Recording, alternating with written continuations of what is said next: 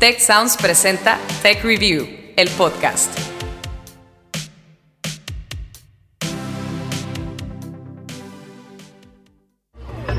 Tech Review, el podcast. Historias para mentes curiosas.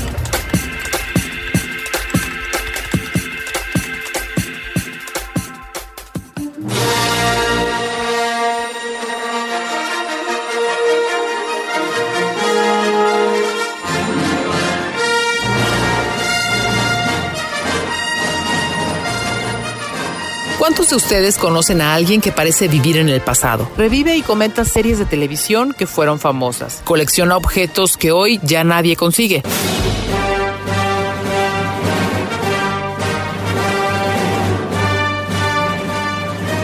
Muchos piensan que todo tiempo pasado fue mejor y la realidad es que la mercadotecnia alimenta esa idea.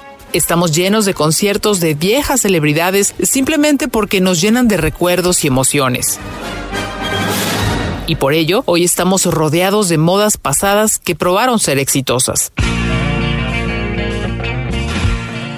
Yo soy Ana Torres y les doy la bienvenida a Tech Review, el podcast. En este episodio les presentamos Parece que fue ayer, la nostalgia como estrategia de venta.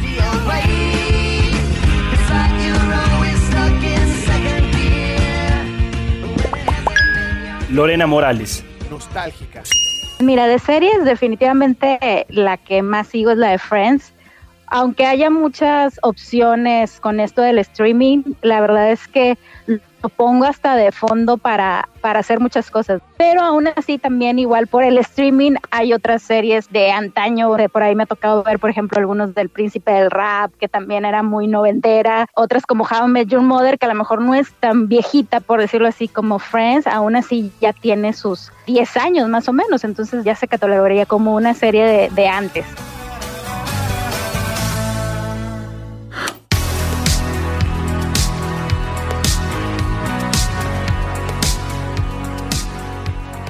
Hola, soy Daniel Melchor. Especialistas señalan que la nostalgia es un concepto que ha ido evolucionando a través del tiempo y hasta ahora la definición más aceptada por el mundo científico afirma que se trata de una emoción que relaciona un recuerdo con cierto vínculo afectivo. Recuérdame. El resultado, la persona que experimenta nostalgia generalmente se siente feliz con toques de pérdida y añoranza.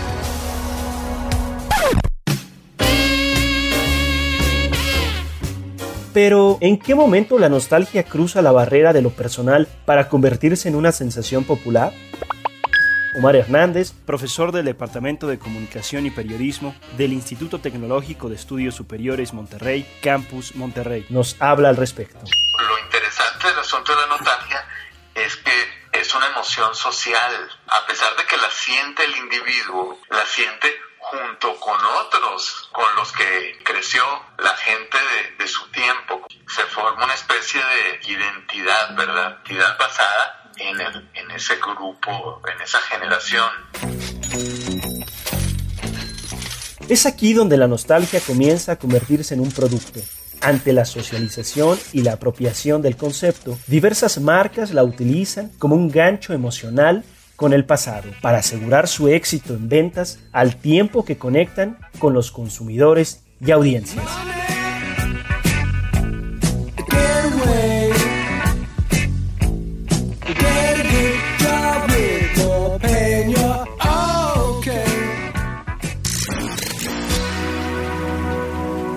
En la mercadotecnia, esta forma de comercializar emociones ha sido denominada como retromarketing Gabriela Pedrosa, profesora del Departamento de Medios y Cultura Digital del Instituto Tecnológico de Estudios Superiores Monterrey, Campus Monterrey.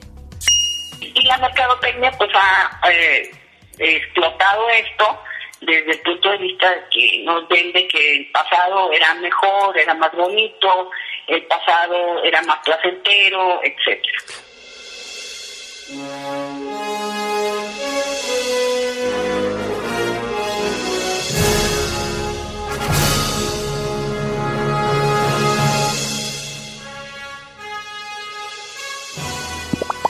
Precisamente es empezar como a coleccionar cosas, porque también tiene que ver con el poder adquisitivo. A lo mejor en tu niñez, pues a lo mejor no tenías ese dinero para estar comprando piezas que sacaran de tu serie favorita o los CDs de las personas que te gustaban. Y ahora que a lo mejor ya de adulto, ya trabajas, ya tienes dinero para poder invertir en esas cuestiones, por todo esto que te recuerda y añoras y te hace sentir bien, te lo voy a invertir, ¿no?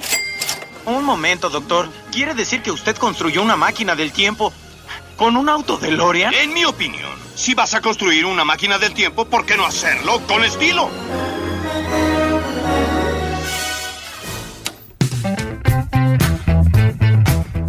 Tiempos pasados, ¿siempre fueron mejores? Sofía Zacarías, gerente de estudios de la firma de investigación de mercados de la Riva Group, dice que la cosa no es tan simple. Más bien hay que pensar cuando hacemos este tipo de marketing en qué estamos recuperando. O sea, la nostalgia como una emoción o un sentimiento no necesariamente te acciona, ¿no? O sea, no te da para arriba, te da para abajo.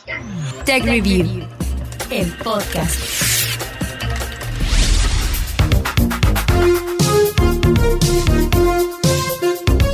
Estas son las tres reglas de oro para el marketing de la nostalgia. 1. La experiencia debe revivir vínculos emocionales, no crearlos. 2.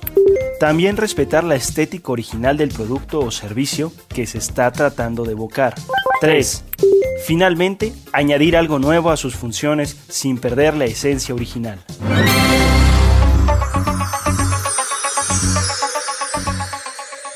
Así, el marketing de la nostalgia permite una conexión entre organizaciones y clientes, hace que situaciones gratificantes del pasado no queden desperdigadas en el olvido. Sin embargo, de acuerdo a diversos estudios, este método de venta no es infalible y está comprobado que funciona mejor con ciertos grupos socioeconómicos. Sofía Zacarías, gerente de estudios indicados de la Riva Group. De que este mercado, de por lo menos de 31 a 37 más o menos, son los famosos millennials. Piensa en lo que les gusta a los, a los millennials, ¿no? Lo retro, lo hipster, tiene que ver mucho con eso.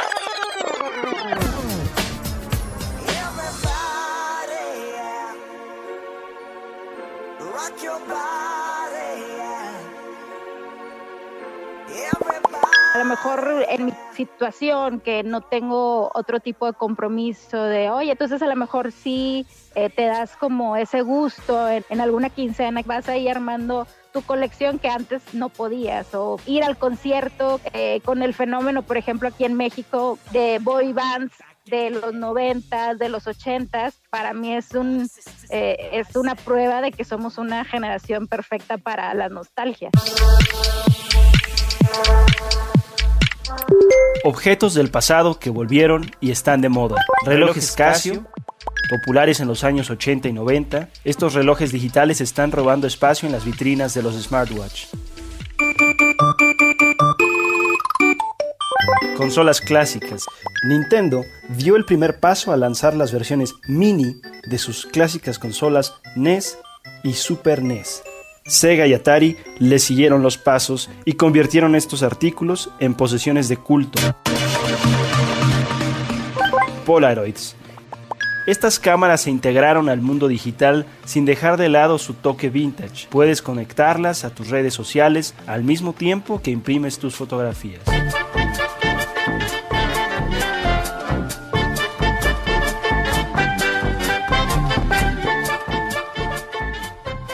Hay quien señala que este boom de la nostalgia está afectando las historias en el mundo del entretenimiento, propiciando el regreso de narrativas exitosas e incluso la aparición de copias que pretenden homenajear al pasado.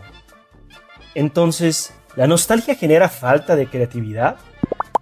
Gabriela Pedrosa, profesora del Departamento de Medios y Cultura Digital del Instituto Tecnológico de Estudios Superiores Monterrey, Campus Monterrey.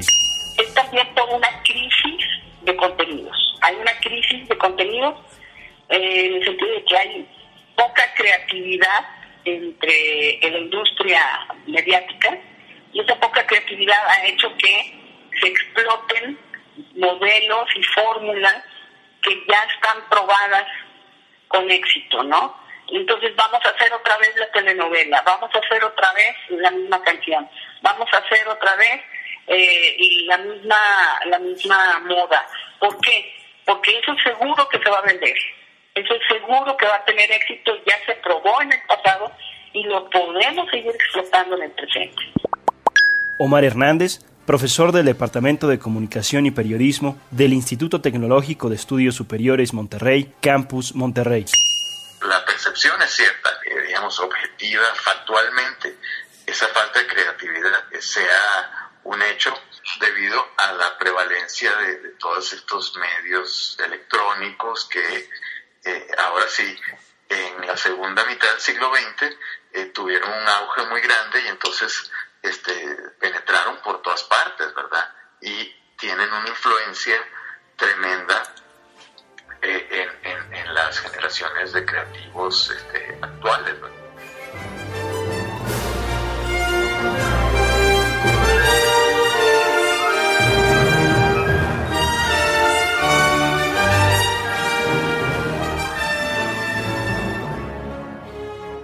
Con o sin crisis, lo que le gusta a las masas es la certeza de que se va a divertir y entretener en esta vuelta al pasado. Los creativos toman estas viejas estructuras y las van actualizando, haciendo modificaciones para mantener vigentes las historias y tener que decir a las nuevas generaciones. Gabriela Pedrosa, profesora del Departamento de Medios y Cultura Digital del Instituto Tecnológico de Estudios Superiores Monterrey, Campus Monterrey. Y pues siempre descubrimos esto, ¿no? De que más o menos nos reímos de los mismos chistes, nos reímos, nos emocionamos con las mismas historias, pero eh, lo único es que lo estamos diciendo de manera diferente, ¿no? What is love? Baby, don't hurt me, don't hurt me no more. Así, si bien no podemos determinar objetivamente que los años pasados fueron mejores, la percepción de un pasado feliz ocasiona que se nos muestre como un camino mejor al presente, el cual siempre tendrá incertidumbre y problemas. Yo creo que todos los tiempos tienen lo suyo, todos tienen lo bueno, todo tiene lo malo, todo tiene los retos, pero en cuestión de, de consumo de modas, de música, de series, definitivamente uno a lo mejor se va a las de antes porque creo que tiene que ver mucho con sensaciones, con lo que te hace sentir y con lo que te recuerda. Y al final de cuentas son cosas que te recuerdan algo bueno, que te hacen sentir bien.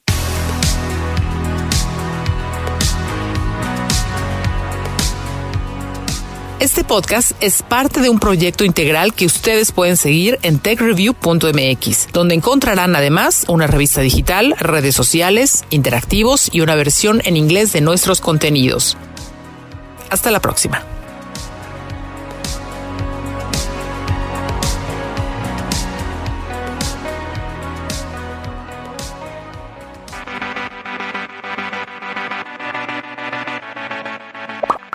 Recuerda contarnos qué opinas de este episodio usando el hashtag TechReview, el podcast, en nuestras redes sociales.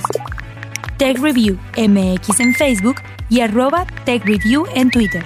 También te invitamos a seguirnos en Instagram y LinkedIn como TechReview.